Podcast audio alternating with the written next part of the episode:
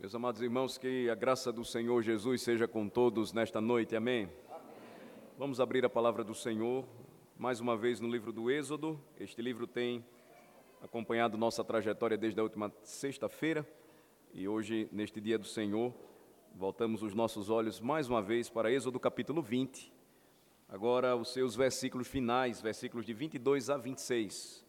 Êxodo capítulo 20, versículos de 22 a 26. Peço atenção dos irmãos para a leitura da palavra de Deus. Êxodo 20, a partir do versículo 22. Então disse o Senhor a Moisés: Assim dirás aos filhos de Israel: Vistes que dos céus eu vos falei. Não fareis deuses de prata ao lado de mim, nem deuses de ouro fareis para vós outros. Um altar de terra me farás, e sobre ele sacrificarás os teus holocaustos as tuas ofertas pacíficas, as tuas ovelhas e os teus bois. Em todo lugar onde eu fizer celebrar a memória do meu nome, virei a ti e te abençoarei. Se me levantares um altar de pedras, não o farás de pedras lavradas, pois se sobre ele manejares a tua ferramenta, profaná-lo-ás. Nem subirás por degrau ao meu altar, para que a tua nudez não seja ali exposta. Eis a palavra do Senhor. Amém. Vamos orar mais uma vez. Ó Senhor, nosso Deus e Pai, concede-nos a compreensão da tua revelação. Ilumina, Senhor Deus, a nossa mente. Fala, ó Senhor, ao coração do teu povo que se reúne neste dia e canta aleluias ao teu santo nome. E te busca, ó Senhor Deus, de todo o coração, que submisso te adora e agora está pronto para te ouvir falar. E nós sabemos, ó Senhor, que a tua voz se faz conhecida pela pregação da tua palavra. Abençoa, Senhor, a todos nós. Abençoa aqui o teu povo reunido, do pequeno ao grande, da criança ao mais velho, e que o teu povo seja, ó Senhor, consolado, edificado, animado, desafiado a um viver santo, que haja transformação, que haja mudança de vida, que haja reconciliação neste culto de renovação pactual. É no nome de Jesus que nós oramos e pedimos humildemente estas bênçãos. Amém. Nós temos então, irmãos, aqui o final do capítulo 20 do livro do Êxodo e muitos se questionam se Deus de fato deu a Israel todas estas leis. E o versículo 22 inicia afirmando categoricamente aquilo que agora Moisés deveria falar para o povo. O povo havia escolhido um mediador.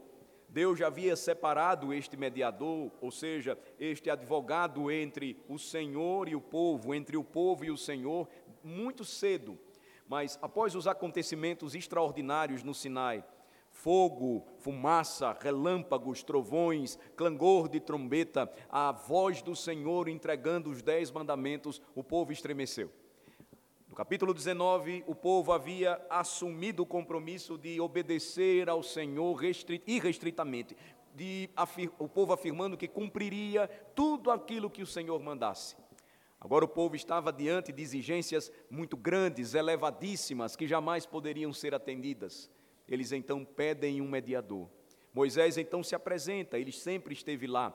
Ele, ele sobe ao monte, ele vai até onde o Senhor está. E agora Moisés está descendo do monte. E notem, o Senhor vai falar para ele e ele deveria dizer as palavras do Senhor para o povo. O versículo 22 então nos diz claramente que foi o Senhor quem entregou a sua lei ele deu a Israel a sua lei, ele realmente falou com o seu povo que estava ao pé da montanha, e isso é claro, é óbvio. Observem, versículo 22, a lembrança de Deus para o seu povo, quando disse a Moisés: Assim dirás aos filhos de Israel: Vistes que dos céus eu vos falei. Deste ponto em diante, como disse, Moisés falaria Deste ponto em diante, ele seria o mediador, o homem que falou da parte de Deus. Portanto, sempre que Deus tinha algo a dizer para Israel, ele fazia ou deveria fazer através do seu profeta e mediador. ele sempre seguiria este, este padrão, esta, esta forma de se dirigir ao povo. Isso começa, e nós, é, nós começamos a observar isso a partir do versículo 22, no final do capítulo 20. Nos capítulos seguintes, nós vamos notar Moisés aplicando a lei de Deus a várias situações da vida. Nós começamos a tratar disso, ouvimos o, o início disso no capítulo 22 hoje pela manhã ou no capítulo 21, perdão, hoje pela manhã, e justamente o que nós observamos aqui é o grande Deus da aliança falando com o seu povo do monte e lembrando ao seu povo. Moisés deveria proclamar isso. Não se esqueçam, vocês viram que eu falei com vocês dos céus. Vocês ouviram a minha voz. Vocês ouviram e viram a manifestação do meu poder. Logo, meus irmãos, de início nós precisamos observar que não foi uma criação de Moisés, não foi algo que surgiu na sua mente, ideias que ele então passou a escrever, não. A lei veio de Deus, ela não veio da terra. A lei veio de Deus, portanto, desceu do céu, e por isso os israelitas estavam obrigados, por meio de um pacto, a obedecer tudo aquilo que Deus entregasse para eles, por meio de mandamentos. Então, por vezes, alguns se perguntam se ainda hoje Deus fala com o seu povo. Hoje, muitos se perguntam: será que Deus também fala conosco? Será que Deus fala com o seu povo do mesmo modo que falou com Israel através, por meio de Moisés? A resposta é sim. Nós começamos mais uma vez a lembrar disso neste culto. Deus falando com o seu povo através da sua santa palavra, lida para a igreja por meio de seu ministro. Ele fala conosco através das escrituras do Antigo e do Novo Testamentos. Os dez mandamentos, portanto, não eram apenas mandamentos para os israelitas daquela época, mas eles também são mandamentos para o povo de Deus em pleno século 21. Às vezes nós somos tentados a duvidar de tudo isso, porque afirmamos que não estávamos lá, porque não vimos Israel na montanha, porque também não ouvimos o que eles ouviram, mas não esqueçamos, nós temos a revelação de Deus escrita, nós temos a Bíblia, ela é a palavra de Deus, a Bíblia contém os relatos, os registros exatos do que Deus disse no Sinai, bem como o relato completo de tudo mais do que precisamos para a nossa salvação. Então, existem muitos bons motivos para que nós acreditemos que a Bíblia é a palavra de Deus, que o que a Bíblia diz é verdade. A Bíblia é um livro antigo, preservado no decorrer dos séculos por manuscritos confiáveis. Ela explica de maneira direta o que as pessoas vivenciaram, experimentaram quando se encontraram com Deus. A história e a arqueologia geralmente confirmam a exatidão histórica de todos os relatos e histórias bíblicas, mas é óbvio que a divina escritura, o seu é, a sua autoria celestial, ela não pode ser provada dessa forma. Embora seja razoável acreditar que o que a Bíblia diz é verdadeiro, é preciso que o homem tenha fé para recebê-la como de fato é a palavra de Deus. E aí é onde nós encontramos uma grande vantagem nos dias atuais. Nós temos a revelação completa. Eles não tinham, eles foram testemunhas oculares, eles ouviram a voz de Deus por si mesmos, mas olhem, nós temos hoje o Espírito Santo de uma maneira muito mais profusa. Ele desceu sobre a igreja, ele habita de uma forma completa no coração dos crentes, ele testifica em nossos corações que esta palavra, a Bíblia Sagrada, é de fato a revelação de Deus. Calvino chamaria isso de o testemunho interior do Espírito Santo. Um homem pode ser convencido de que este livro é especial, seus 66 livros, que formam a Bíblia Sagrada. Eles podem chegar a essa conclusão, mas sem o testemunho interior do Espírito, nós não iremos crer, assim como era impossível aos israelitas confiarem em seu Deus. É Deus confirmando Sua própria palavra em cada mente, em cada coração de cada crente. É assim que Deus se comunica conosco hoje, pelo seu Espírito Santo que fala através das Escrituras. A Escritura, ela está aberta. Nós estamos ouvindo as palavras que são expostas baseadas nas Escrituras. Mas sem a ação do Espírito, nada do que fazemos aqui ganha vida. Mas porque Ele está em nosso meio, porque Ele é o selo da promessa em nossa alma, tudo que o povo de Deus faz em obediência à palavra de Deus se torna vivo e eficaz. Quando nós tomamos o capítulo 1 da nossa confissão de fé de Westminster, ela nos ajuda a explicar este aspecto da obra do Espírito. Primeiramente, a confissão lista algumas razões porque eu e vocês, porque nós devemos crer que a Bíblia é a palavra de Deus. Eu vou começar aqui a citar. Capítulo 1, parágrafo 5. Pelo testemunho da igreja, podemos ser movidos e incitados a um alto e reverente apreço da Escritura Sagrada.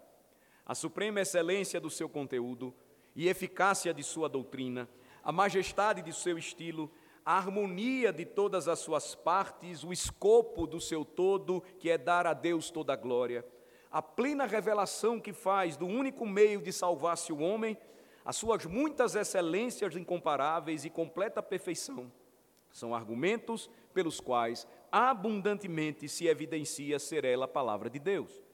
Então, a confissão de fé que nós adotamos como presbiterianos, sendo a fiel interpretação que cremos da Sagrada Escritura, nos apresenta algumas das muitas razões para refletirmos, pensarmos por que a Bíblia vem de Deus. Veja, sua reputação, sua teologia, sua harmonia e consistência, seu estilo, todas estas coisas juntas confirmam que Deus é aquele que fala conosco por meio das Escrituras. No entanto, a razão só pode nos conduzir até certo ponto. Aceitar a Bíblia como a palavra de Deus não é simplesmente uma questão de intelecto, mas também uma questão do coração. É preciso fé para poder ouvir a palavra de Deus. É preciso fé para poder ouvir a palavra que vem do Senhor e diz: Eu estou falando com vocês dos céus. E essa fé, ela é um dom, ela é um presente, é o dom do Espírito de Deus. De modo que a conclusão do parágrafo, é, do parágrafo 5 do capítulo 1 da nossa confissão de fé diz o seguinte: ela prossegue dizendo o seguinte: Contudo, a nossa plena persuasão e certeza da sua infalível verdade e divina autoridade provém da operação interna do Espírito Santo, que pela palavra e com a palavra testifica em nossos corações. Então, irmãos, quando aceitamos os dez mandamentos como a lei de Deus, não estamos simplesmente aceitando a palavra de Moisés, nós estamos aceitando a palavra do Espírito porque Ele é o autor divino das Sagradas Escrituras. Ele nos diz hoje o que disse ao seu povo no monte: Vocês viram que dos céus eu falei com vocês. Deus continua a falar tão claramente conosco hoje, assim como falou com Israel nos dias de Moisés.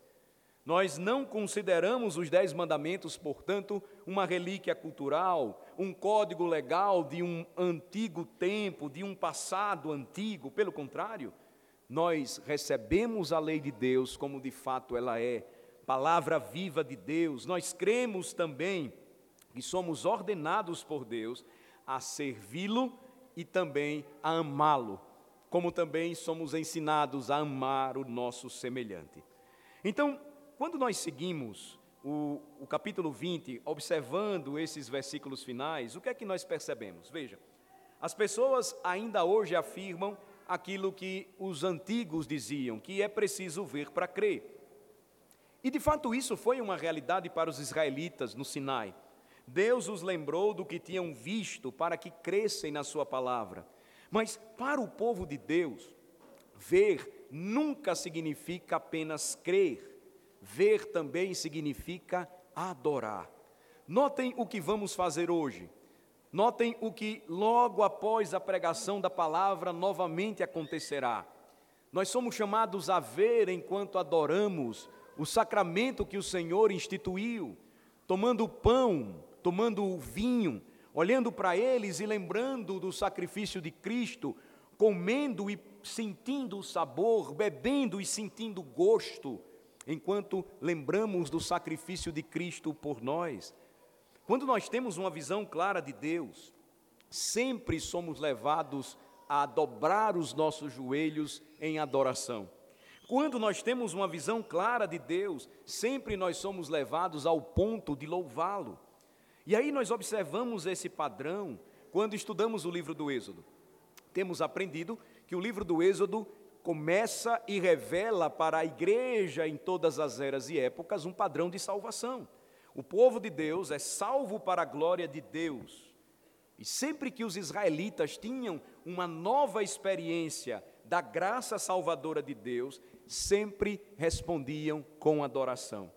Então, depois de lembrar a seu povo o que eles tinham visto, observem a sequência do texto. Deus vai passar a dar mais instruções relativas à adoração.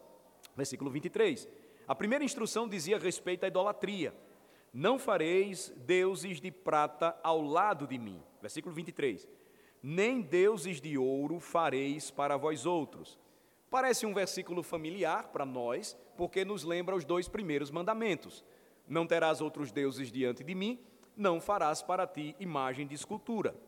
Os dez mandamentos se iniciam com Deus ordenando os israelitas que não tivessem outros deuses e não fabricassem ídolos. Aqui, notem, os mandamentos são virtualmente repetidos. E por que razão? Porque é tentador ainda hoje para o crente ignorá-los, por uma soberba que o leva a dizer, ou que o leva a afirmar, que nós já sabemos tudo a respeito da idolatria. Mas toda vez que o Senhor repete uma coisa, repete uma, um ensinamento, repete uma instrução ou mandamento, o crente precisa ficar atento. Veja, não podemos ignorar as coisas que a Bíblia repete, mas devemos dar atenção especial a elas. Obviamente, Deus pensou que era importante advertir os israelitas contra o grande pecado da idolatria mais uma vez. E nós precisamos também, hoje, nesta noite, atentamente observar esse alerta dado por Deus. Por quê? Porque ainda hoje somos tentados a adorar falsos deuses. Se eu pudesse dizer isso de outra forma, diria que nós somos tentados a deixar outras coisas preencherem o espaço em nossas vidas que Cristo deveria ocupar. Colocamos no centro ou no trono do nosso coração aquilo que jamais deveria estar, porque ele pertence a Cristo. E para que nós identificássemos de forma mais fácil esses ídolos, algumas perguntas que são perscrutadoras, lembrando das palavras do apóstolo Paulo, examinem-se a si mesmos, elas precisam ser feitas. Por exemplo, o que eu estou esperando nessa vida? diante de uma realidade diferente para a nossa geração. É um ano e meio, mais ou menos, enfrentando uma pandemia. Com o que eu estou contando? O que dá sentido à minha vida? Onde obtenho o meu senso de valor pessoal? No que eu estou pensando agora? Eu estou trabalhando tanto para quê? O que me faz sentir bem? Para onde devo recorrer quando preciso de consolo e de conforto para minha alma? Notem, essas são perguntas, meus irmãos, que precisamos fazer continuamente para nós mesmos, porque é fácil demais fabricarmos outros deuses em nosso coração. O reformador João Calvino disse certa vez que o coração do homem é uma fábrica de ídolos. Nós sempre temos a tendência a fabricar ídolos menores em nossa alma, os quais nós amamos e servimos de todo o nosso coração. Mas Êxodo 20 então nos lembra que a verdade clara para nós revelada dos céus é que só Deus merece toda a glória. Observem, é, é claro que isso torna a afirmação de Deus para o mundo algo intolerante. E de fato é intolerante, porque Deus é o único Deus vivo e verdadeiro e ele jamais irá tolerar qualquer outro Deus. Ele se recusa a compartilhar a sua glória com qualquer ídolo. Se outros deuses merecessem qualquer glória, seria errado Deus, o nosso Senhor, ser tão intolerante. Mas a verdade é que não existem outros deuses. E, portanto, ele ordena repetidas vezes que nós não podemos agir como se eles existissem. E nós precisamos fugir dessa ideia. E certos aspectos, portanto, das instruções de Deus, observem, sobre idolatria, aqui então são complementares, eles são novos. Lembrem-se, o segundo mandamento diz: Não farás para ti imagem de escultura, e vai tratar da forma, ou seja, coisas que estavam no céu, na terra, no fundo do mar, representando objetos celestiais ou celestes, pássaros, animais e peixes, nada disso deveria ser criado ou visto e adorado. Mas observem aqui, o, o mandamento que o Senhor vai dar é, no versículo de número 23, é com respeito à prata e o ouro usados na fabricação de falsos deuses. É uma ênfase aqui não no que os ídolos representam, que o Senhor entrega inicialmente no segundo mandamento, mas em como eles são feitos. Por que razão? Naqueles dias, a maioria dos ídolos eram feitos de prata e de ouro, ou então banhados com eles. A ideia era que os ídolos precisavam ser é, atraentes, brilhantes, algo para que os adoradores fossem olhar e ficassem admirados, eles tinham um apelo visual. E aí, por vezes, nós nos perguntamos, em meio à nossa arrogância, vaidade, é, quando afirmamos que já sabemos tudo sobre esse assunto. É, nós não adoramos nada disso, pastor. Nós não temos problemas com ídolos. Mas quando nós voltamos os nossos olhos para Êxodo 20, isso também é verdade para nós em nossos dias. As pessoas ainda hoje são atraídas pelo glamour e pelo brilho. As pessoas ainda são atraídas pelas imagens coloridas, pela, pelas telas que estão piscando. Elas buscam e vivem e trabalham em lugares onde todos esses sinais ou brilhos são atraentes através das fofocas ou das tentações da pornografia ou das armadilhas do dinheiro. Tudo isso, meus queridos irmãos, permanece. Nós também somos tentados do mesmo modo que os israelitas foram tentados a seguir o brilho dos falsos deuses deste mundo.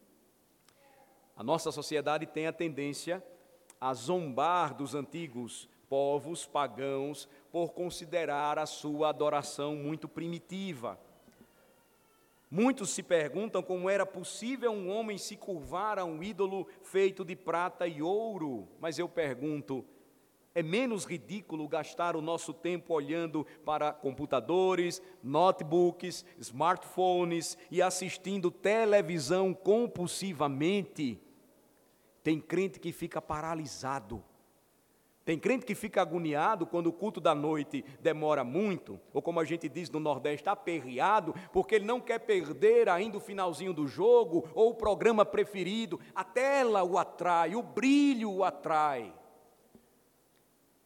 E ele se esquece que o dia do Senhor é uma lembrança para nós de que as coisas do céu são mais importantes do que as da terra.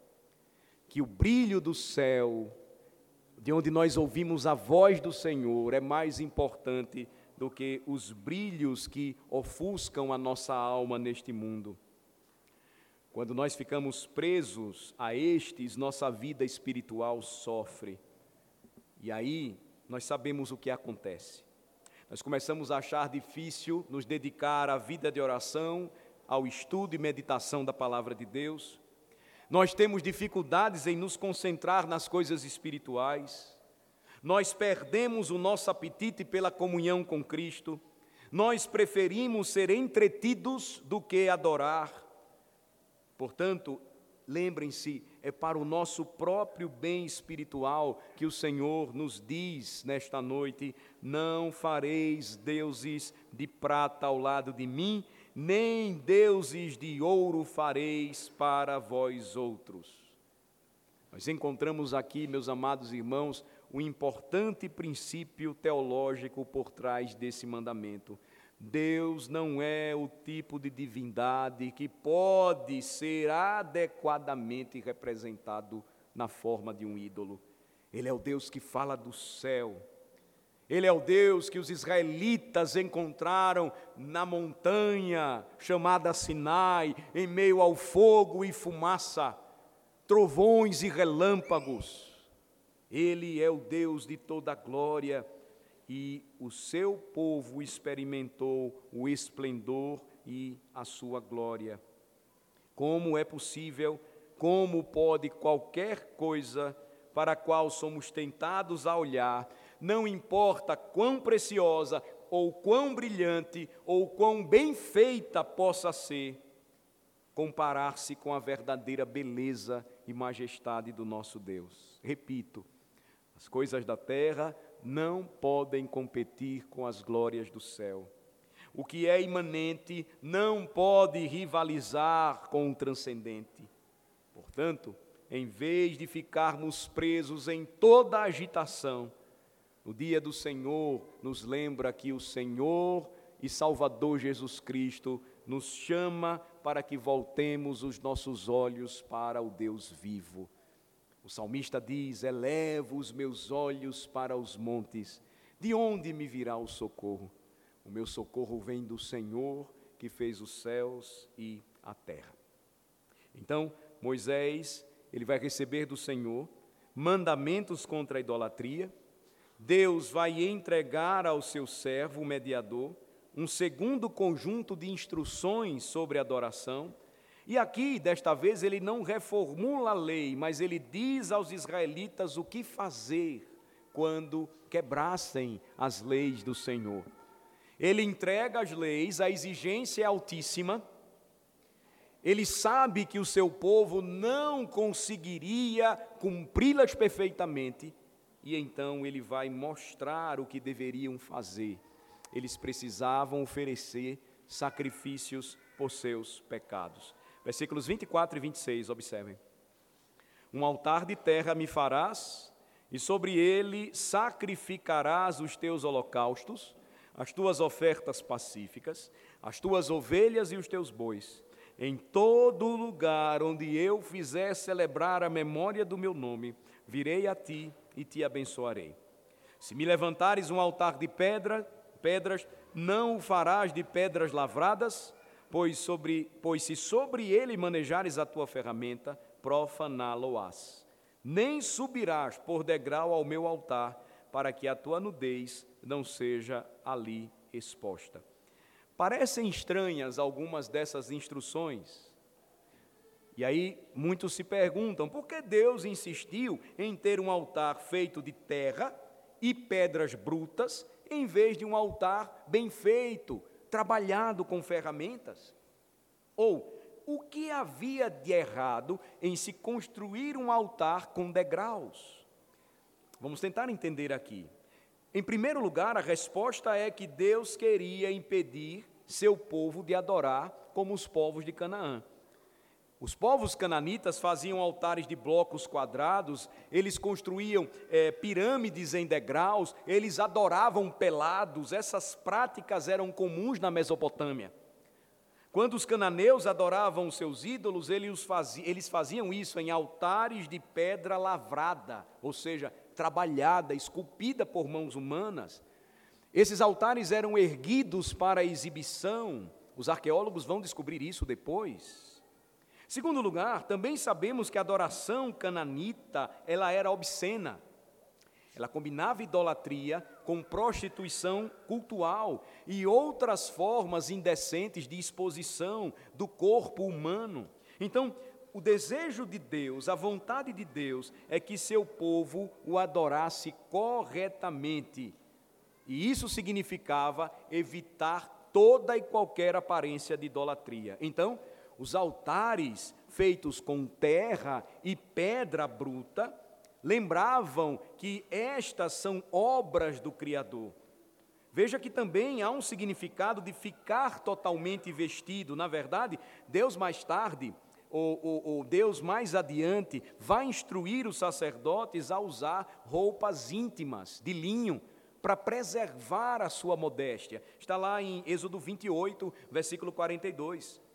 Faze-lhes também calções de linho para cobrirem a pele nua, irão da cintura às coxas tem gente que pensa que Deus não se preocupa com os mínimos detalhes, mas Ele é o nosso estilista.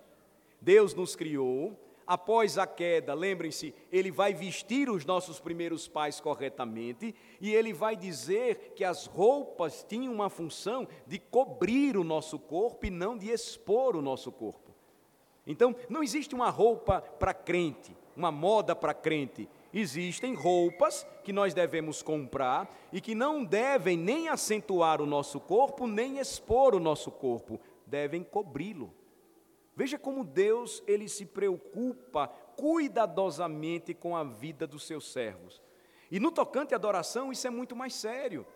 Nós percebemos isso hoje como está ocorrendo de uma forma totalmente é, destrambelhada, desorganizada. Mas Deus, lembrem-se, se preocupava com as mínimas coisas. E ele estava ensinando ao seu povo que a verdadeira adoração bíblica sempre será caracterizada por duas coisas. A primeira delas, simplicidade. Por isso ele diz: da terra e das pedras brutas vocês vão erguer um altar. Número dois, pureza. De acordo com essas prioridades, Deus então vai determinar, ordenar a seu povo que construísse altares simples de terra e pedra. Veja que interessante, um, um comentarista é, chamado John Mackay, ele comenta sobre isso dizendo o seguinte: pedras decoradas eram usadas pelo povo de Canaã para construir os seus altares, porque eram materiais de construção da mais alta qualidade, dos quais toda a aspereza havia sido esculpida. Um altar feito de pedra tão cara, esteticamente agradável, seria um tributo à obra humana, ao artesanato humano, mas seria contaminado do ponto de vista do Senhor, porque desviou a atenção dele e de sua bondade. A restrição à pedra natural teria enfatizado que era uma provisão dada por Deus e não um ato de concepção humana. Veja que um do, dos marcos, um dos distintivos da adoração reformada que é a nossa herança, é a simplicidade. Um lugar confortável, um ambiente onde nós podemos nos reunir para adorar o Senhor, mas sem nenhuma extravagância. Por quê? Porque revelamos assim o que Deus exige de nós: simplicidade e pureza. Então, nós não construímos mais altares para o sacrifício, mas existem princípios aqui que nós podemos aplicar para nós nesta noite. O primeiro deles, Somente Deus tem o direito de determinar como deseja ser adorado. Os israelitas não tinham permissão para construir um altar de acordo com o que os povos de Canaã faziam. Eles tiveram que construir um altar de acordo com as instruções divinas. O que isso tem a ver conosco? Pensem comigo. Temos a obrigação semelhante de adorar a Deus da maneira que Ele deseja não da maneira que queremos. Frequentemente, isso significa que o que fazemos na igreja é diferente do que todo mundo faz. Isso é importante. Muito do nosso pensamento sobre adoração e evangelismo, infelizmente, começa com a ideia oposta a saber, devemos tentar nos encaixar em nossa cultura da melhor maneira que pudermos. Mas não é isso que Deus exige de nós. Deus nos ensina que, da mesma forma como os israelitas não podiam adorar como os cananeus, que nós devemos padronizar a nossa adoração de acordo com as Escrituras e não olhando para a cultura que nos circunda. Isso é muito sério. Número dois, as instruções de Deus também nos ensinam algo sobre a beleza e simplicidade que sempre caracterizaram a verdadeira adoração bíblica. Deus não queria que seu povo construísse um altar luxuoso para que pudesse distraí-los. É, eu não sei quantos de vocês já leram a biografia de Charles Spurgeon, famoso pregador inglês, e ele, uma vez, a, sua igreja tinha um órgão de tubo impressionante. Mas quando ele percebeu que a igreja reunida ficava mais encantada com o órgão de tubo do que com a simplicidade na adoração, Spurgeon tomou uma decisão radical. Ele mandou encher de concreto os tubos. Ele sabia o que estava fazendo porque ele sabia o que estava acontecendo ali. Então, eles estavam sendo distraídos, eles não estavam entendendo o que deveria acontecer ali. E tudo o que o Senhor, observem, pediu, exigiu, na verdade, ordenou, foi um altar simples, feito de boa terra, pedra bruta que ele criou. Qual é a lição para nós? Nossa adoração deve ser simples. Nós devemos adorar como o Senhor requer hoje, na nova aliança, nos atos comuns. Nós experimentamos isso hoje aqui, cantando hinos, cânticos, salmos, fazendo orações e petições, celebrando os sacramentos do batismo e da ceia do Senhor, apresentando ao Senhor as nossas ofertas, lendo e ouvindo a palavra de Deus, nada deve ser feito para exibição. A igreja, então, quando obedece ao Senhor, ela também tem o seu coração tratado. O orgulhoso, então, precisa se humilhar. O vaidoso é constrangido diante da simplicidade de um culto que revela a glória de Deus. Através daquilo que é simples, mas ao mesmo tempo poderoso, nós nunca saímos do local de adoração da maneira como entramos. Ou nós saímos chateados e com raiva de Deus, e aí permanecemos em rebelião. Ou nós saímos transformados. É impressionante como o Senhor tem chamado tantas pessoas é, passando esse tempo de pandemia, quando as igrejas de Cristo novamente foram se abrindo, abrindo as suas portas elas começaram a descobrir a beleza e simplicidade e, ao mesmo tempo, o poder de uma adoração simples, onde o Senhor, Deus triuno, é exaltado do começo ao fim. Este princípio, meus irmãos, pode ser ilustrado de várias maneiras, mas lembrem-se, não há melhor ilustração do que quando você vê um local de reunião, um edifício para uma igreja se reunir e adorar e ali na frente temos um púlpito simples. É apenas um lugar onde o pregador ele se posiciona e ele vai proclamar a verdade de Deus. O púlpito que Deus honra não é aquele bem trabalhado, bem, é, bem feito, que é mais destacado do que a palavra que deve ser lida e ouvida. O púlpito que honra a Deus é aquele em que o ensino claro de Sua santa palavra é o que mais importa e desperta o interesse de toda a congregação. As instruções em Êxodo 20, versículos 24 a 26, ainda nos oferecem outros princípios que podemos aplicar nesta noite. Número 3, esses versículos revelam a necessidade absoluta de que aqueles que lideram a adoração sejam sexualmente puros. Quando os ministros são pegos em pecado sexual, isso sempre causa escândalo e com razão. A pureza da adoração a Deus exige a decência de seus ministros. Precisam ser homens santos, que assim como a congregação e a congregação identifica isso, são piedosos porque se reconhecem pecadores e carentes da glória de Deus, mas não são profanos nem devassos. Essa é uma lição que estes versículos também nos mostram. A adoração precisa ser liderada por ministros sexualmente puros. Quarto lugar, esses versículos também nos ensinam algo importante sobre o local de adoração. Veja o versículo 24, parte B. Em todo lugar, onde eu fizer celebrar a memória do meu nome, virei a ti e te abençoarei. Qual o significado disso?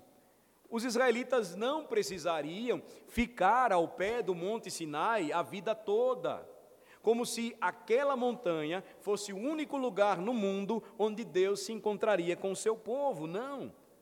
Eles aprenderiam que o Senhor lhes mostraria outros lugares para que eles adorassem, especialmente o tabernáculo, Deus também estaria presente lá, posteriormente o templo, e ele ia lhes ensinar que ao enviar o seu Espírito Santo, o Senhor seria adorado em todo o mundo. Existe um versículo que é aplicado de forma mais apropriada para a disciplina, mas que relembra a nós o que acontece quando a igreja está reunida, não somente para o exercício da disciplina eclesiástica, mas para a vida pactual, porque onde estiverem dois ou três reunidos em meu nome, ali estou no meio deles. Mateus capítulo 18, versículo 20. Então, nós vimos tudo isso até aqui, mas me permitam ainda falar sobre os dois tipos de sacrifícios mencionados nesta passagem. Os princípios anteriores para adoração são todos importantes, e os israelitas precisavam ter cuidado com o tipo de altar que iriam construir. Seu tamanho, seus materiais, sua localização, todos eles governados pelos mandamentos de Deus. Mas eles também, eles precisavam também ter cuidado com o que iam vestir ao se aproximar do altar. Mas a, a palavra trazida para o altar, ela é de suma importância para a nossa compreensão hoje, aqui, nesta noite. Ela vem da palavra hebraica para matança. Então, o altar era o lugar para fazer sacrifícios pelo pecado. Alguém deveria morrer no altar a matança, o derramamento de sangue aconteceria naquele altar. O livro de Levítico vai descrever este sistema de sacrifícios com maiores detalhes. Muitos tipos de sacrifícios seriam estabelecidos pelo Senhor, todos eles cuidadosamente regulados por seus mandamentos. Mas aqui em Êxodo 20, Deus menciona dois dos sacrifícios mais importantes. Eu quero então mencionar aqui, lembrar para vocês primeiro deles é o chamado holocausto, a palavra hebraica é olá. Às vezes chamado também de oferta queimada ou oferta queimada inteira. Por quê? Porque todo sacrifício era queimado com fogo. O holocausto era o sacrifício da expiação, era o pagamento pelo pecado. E isso sempre foi necessário, porque o altar era o local onde Deus se reunia com seu povo. Qualquer um que se aproximasse do altar entrava na presença de Deus, em sua sagrada presença se encontrava. E aí, como todos nós somos pecadores, e a Escritura diz que Deus odeia o pecado e odeia também o pecador. A sua ira é santa contra o pecado, mas contra os pecadores. Essa é a razão porque eles precisam expiar os seus pecados. Essa é a razão porque a Escritura vai dizer que Cristo Jesus morre por nós, Romanos 5, quando nós ainda éramos inimigos, ou seja, o Senhor, ele derramar, derramaria juízo sobre nós se não fosse o sacrifício de Cristo. Então, desde Êxodo 20, o que é que nós vemos? Alguma coisa precisava ser feita com respeito ao pecado do povo, daí a necessidade de um holocausto. O que é que acontecia? Um animal perfeito era colocado no altar, sacrificado e depois consumido pelo fogo.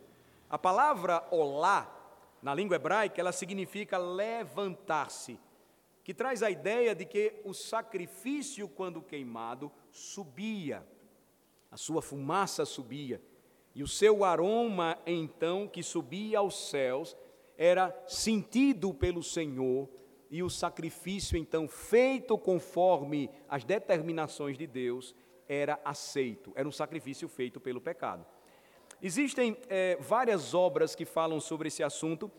Se eu pudesse indicar uma delas, você pode encontrar pela nossa editora chamada Emanuel em Nosso Lugar, do Tramper Longman.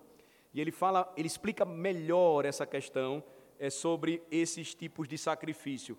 Sua explicação sobre o Holocausto vale a pena é, ser aqui mencionada. Prestem atenção, por favor. Ele diz: primeiro, o adorador colocava as mãos mediante a imposição sobre a cabeça do animal. E é com esse ato que chegamos ao cerne da importância do sacrifício olá. Não era uma transferência mágica entre aquele que oferece o sacrifício e o animal, mas sim uma identificação simbólica. Esta etapa era crucial porque quando o animal era sacrificado, claramente a morte do animal ocorria no lugar do adorador. Veja como isso é sério. A suposição por trás disso, continua Longman, era que o adorador era um pecador vindo à presença de um Senhor santo.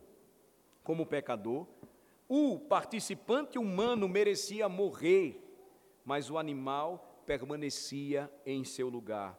O adorador, então, sacrificava o animal, e o verbo implicando aqui diz respeito a cortar, degolar a garganta do animal. Após a sua morte, o sangue era coletado, aspergido sobre o altar, e em seguida o animal inteiro era colocado sobre o altar pelos sacerdotes e queimado completamente, e a sua, suma, a sua fumaça subia para o Senhor.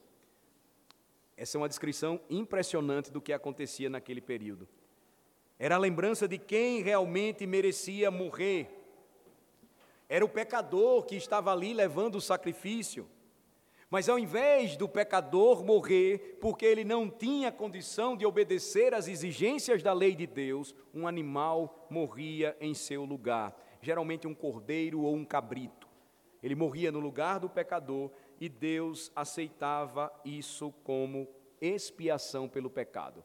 Você tem então o primeiro sacrifício, que diz respeito ao holocausto, e tem um segundo tipo de sacrifício que Deus mencionou a Moisés, o Shelamim. O Shelamim era a oferta de comunhão. Como é que acontecia? Ela também era chamada oferta de paz, porque ela vinha do seu nome, Shalom, que diz respeito à paz do Senhor, é a paz que o mundo não pode dar. Diz respeito à paz que o crente experimenta quando tem os seus pecados perdoados, a sua iniquidade coberta e, portanto, ele é bem-aventurado, ele tem de fato paz. A oferta de comunhão ela também tratava do pecado, mas a sua ênfase era diferente. E aí isso revela, irmãos, como o, relacionamento de Deus com o seu povo acontecia. Primeiro, havia uma expiação feita por seus pecados. Depois, uma oferta de comunhão era feita em diversas ocasiões como gratidão a Deus. Era uma oferta de comunhão que trazia uma lembrança palpável, tangível, de que o povo não estava mais separado de Deus, mas ele tinha comunhão com Ele. E aí, como é que esta comunhão, essa reconciliação era reconhecida? Aqui tem a parte mais interessante. Em reconhecimento da reconciliação de Deus com o seu povo, a oferta da comunhão não era consumida pelo fogo. Essa era a principal diferença entre o holocausto, Olá e Shelamim. A oferta queimada era queimada até ficar totalmente tostada, como o próprio nome indica. Mas na oferta de comunhão, apenas a gordura era queimada. Era a parte oferecida a Deus, estabelecida por Ele. E o que é que acontecia com o restante? O restante era cozido até ficar bem macio e depois era comido pelos crentes, o povo do pacto, como uma expressão de gratidão. Era uma celebração de Deus e sua graça. A oferta de comunhão era um banquete para a glória de Deus. Vocês começam a perceber vislumbres do Evangelho em Êxodo 20. Aí eu cito novamente Longman, veja o que ele diz sobre o Shelamim. Shalom, afinal, se refere à condição que resulta em estar, de estar em um pacto com Deus. O pecado perturba o shalom, e portanto o shelamim descreve a condição resultante, uma vez que a disputa agora havia sido resolvida. Como veremos, o sacrifício era uma celebração alegre, uma espécie de festa religiosa, onde os sacerdotes e os fiéis desfrutavam de uma suntuosa refeição na presença de Deus. Isso deve mudar, irmãos, a nossa perspectiva quando participamos da ceia do Senhor. É uma festa. A igreja deve cantar alegremente. Mais uma vez eu lembro e convoco os homens de Deus, nós devemos puxar a voz desse canto, cantando com as nossas famílias, os visitantes devem ficar impactados com este povo que celebra a vida, que entende que, não obstante uma pandemia, nós continuamos a desafiar a morte e não é por irresponsabilidade, Não é por negação da ciência, jamais. Mas nós desafiamos a morte domingo após domingo no poder da ressurreição do nome de Jesus. É o que fazemos quando comemos e bebemos, celebramos em festa o Shelamim. O sacrifício já foi feito. O nosso Senhor morreu na cruz por nossos pecados, derramou o seu sangue para nos salvar. E agora ele diz: Eu sei quem vocês são, eu não sou pego de surpresa, eu conheço os seus pecados, mas o meu sangue cobre e perdoa todos eles. Então venham para a minha mesa, eu preparei para vocês, comam e bebam, e se alegrem na minha presença. É uma refeição pactual, meus amados e queridos irmãos ao providenciar essa maneira gloriosa de fazer expiação, Deus estava oferecendo ao seu povo tudo aquilo do que ele precisava para a sua salvação. Primeiro, ele os tirou da sua escravidão do Egito. Então, ele disse ao seu povo como queria que eles vivessem. Depois, ele enviou um mediador para se certificar de que eles entenderiam bem o suficiente para obedecer. Mas depois ele sabia que o seu povo iria quebrar as suas leis. Então ele também lhes deu sacrifícios para expiar os pecados, pagar os pecados e reconciliá-los consigo mesmo. Por isso que nenhum crente pode praticar autodisciplina nesta noite, dizer: "Ah, eu sou tão pecador que não posso tomar o pão e comer o cálice. Se você é membro desta igreja, e se você está em plena comunhão com o Senhor, é o Senhor que lhe convida à mesa. Somente os líderes espirituais e os presbíteros é que podem abrir ou fechar, pelo nome de Jesus, as portas desta casa, o acesso à mesa a você. Mas se isso não acontece, você não pode se autodisciplinar. Você deve mais uma vez entender que este é um momento de renovação do pacto e você deve vir, comer e beber na presença do Senhor. Eu concluo lembrando que Deus sempre providenciou para o seu povo expiação por seus pecados. Ele fez isso no Éden, depois que Adão e Eva pecaram, ele os vestiu com peles de animais, ou seja, ele fez um sacrifício por seus pecados. Você não tinha nenhuma loja naquele tempo lá vendendo roupas com peles de animais. É um sacrifício que é feito, por dedução lógica nós percebemos isso. E para que eles fossem vestidos, os animais precisavam ser mortos. Ele vai então depois nos mostrar um novo altar, novamente após o grande dilúvio. O mundo havia sido julgado por sua maldade, mas Noé, sendo salvo com a sua casa, quando colocou seus pés em terra firme novamente, fez um sacrifício a Deus. Todos os patriarcas é, é, é, construíram altares. Moisés e Davi fizeram o mesmo. A lembrança para nós aqui, o ensino para nós é que sempre havia um altar onde o povo de Deus pudesse fazer expiação pelos pecados.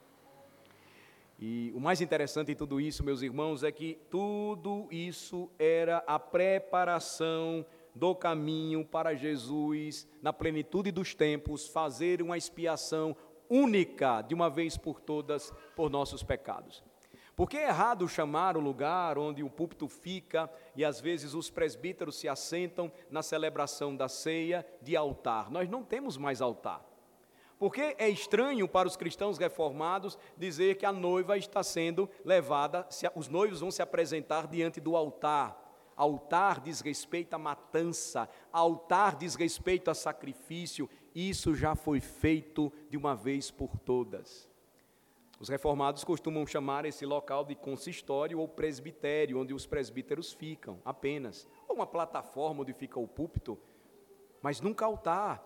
Esse é o conceito errado do romanismo, quando ensina que Cristo é sacrificado a cada celebração eucarística. A Bíblia não diz isso, ele já deu a sua vida por nós, ele morreu por nós de uma vez por todas. Romanos 3, 25 a quem Deus propôs no seu sangue como propiciação, mediante a fé, para manifestar a sua justiça, por ter Deus, na sua tolerância, deixado impunes os pecados anteriormente cometidos. Nós vimos ontem, Cristo foi o mediador que sofreu a penalidade da lei em nosso lugar. Aqui descobrimos outra maneira de descrever a sua obra. Quando Jesus foi crucificado, ele fez um sacrifício expiatório no altar de Deus. Na verdade, a Bíblia chega a fazer referência como nosso altar, Hebreus 13, 10. Jesus é o holocausto que fez expiação por nossos pecados, como também é a oferta de comunhão que nos reconciliou com Deus por isso nós somos convidados à mesa do Senhor. Todos os que já foram salvos um dia e receberam ao Senhor Jesus como seu único e suficiente Salvador, devem, com confiança, mais uma vez, reafirmar o seu amor e total obediência ao seu maravilhoso Redentor. Eu concluo lembrando que isso explica porque não precisamos mais fazer de Deus um altar ou para Deus um altar, porque o sacrifício já foi oferecido, porque a expiação já foi feita, porque a nossa comunhão com Deus foi restaurada, porque em Cristo nós fomos reconciliados com Deus. É tudo sempre por meio de Jesus, por sua obra maravilhosa na cruz. Aí você pode me perguntar, mas pastor, e será que resta algum sacrifício para nós? devemos oferecer algum sacrifício, a Bíblia diz que o único sacrifício que devemos a Deus é viver para a sua glória. Romanos 12: Rogo-vos, pois, irmãos, pelas misericórdias de Deus, que apresenteis o vosso corpo por sacrifício vivo, santo e agradável a Deus, que é o vosso culto racional. Ou, Jesus também nos ensina que, como sacrifício pelos nossos pecados, agora é um privilégio para nós e grande alegria oferecer as nossas vidas para o seu serviço. Hebreus 13, por meio de Jesus, pois, ofereçamos a Deus sempre sacrifício de louvor, que é o fruto de lábios que confessam o seu nome. Não negligencieis igualmente a prática do bem e a mútua cooperação, pois com tais sacrifícios Deus se compraz. Qual é o meu sacrifício, o sacrifício dos irmãos? Devemos viver para a glória de Deus. Nós devemos entrar neste santuário, local de adoração, escolhido por esta igreja, pela providência de Deus, para cultuá-lo e adorá-lo. E ao sairmos, precisamos ter a consciência de que o sacrifício que prestamos aqui de louvor é contínuo. Eu devo sair para servir ao meu Senhor e ao meu próximo. Vamos orar. Senhor, nosso Deus e Pai, que grande bênção é a reunião do teu povo. Ela representa, ela testemunha o que está acontecendo agora e aconteceu durante todo o santo dia em todas as partes da terra.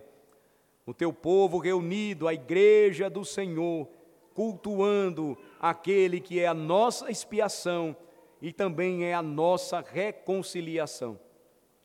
Nós te rendemos graças por Jesus Cristo, por seu sacrifício, sangue derramado por nossos pecados, e também porque, através da sua obra maravilhosa, ele nos reconciliou com o Senhor. E a ceia do Senhor, ela testemunha visivelmente, ela proclama esta maravilhosa comunhão.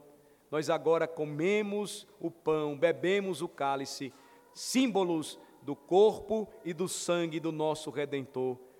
Nós somos lembrados então, Senhor, que Jesus Cristo é o pão da vida que desceu dos céus, que o seu sangue é para nós verdadeira bebida.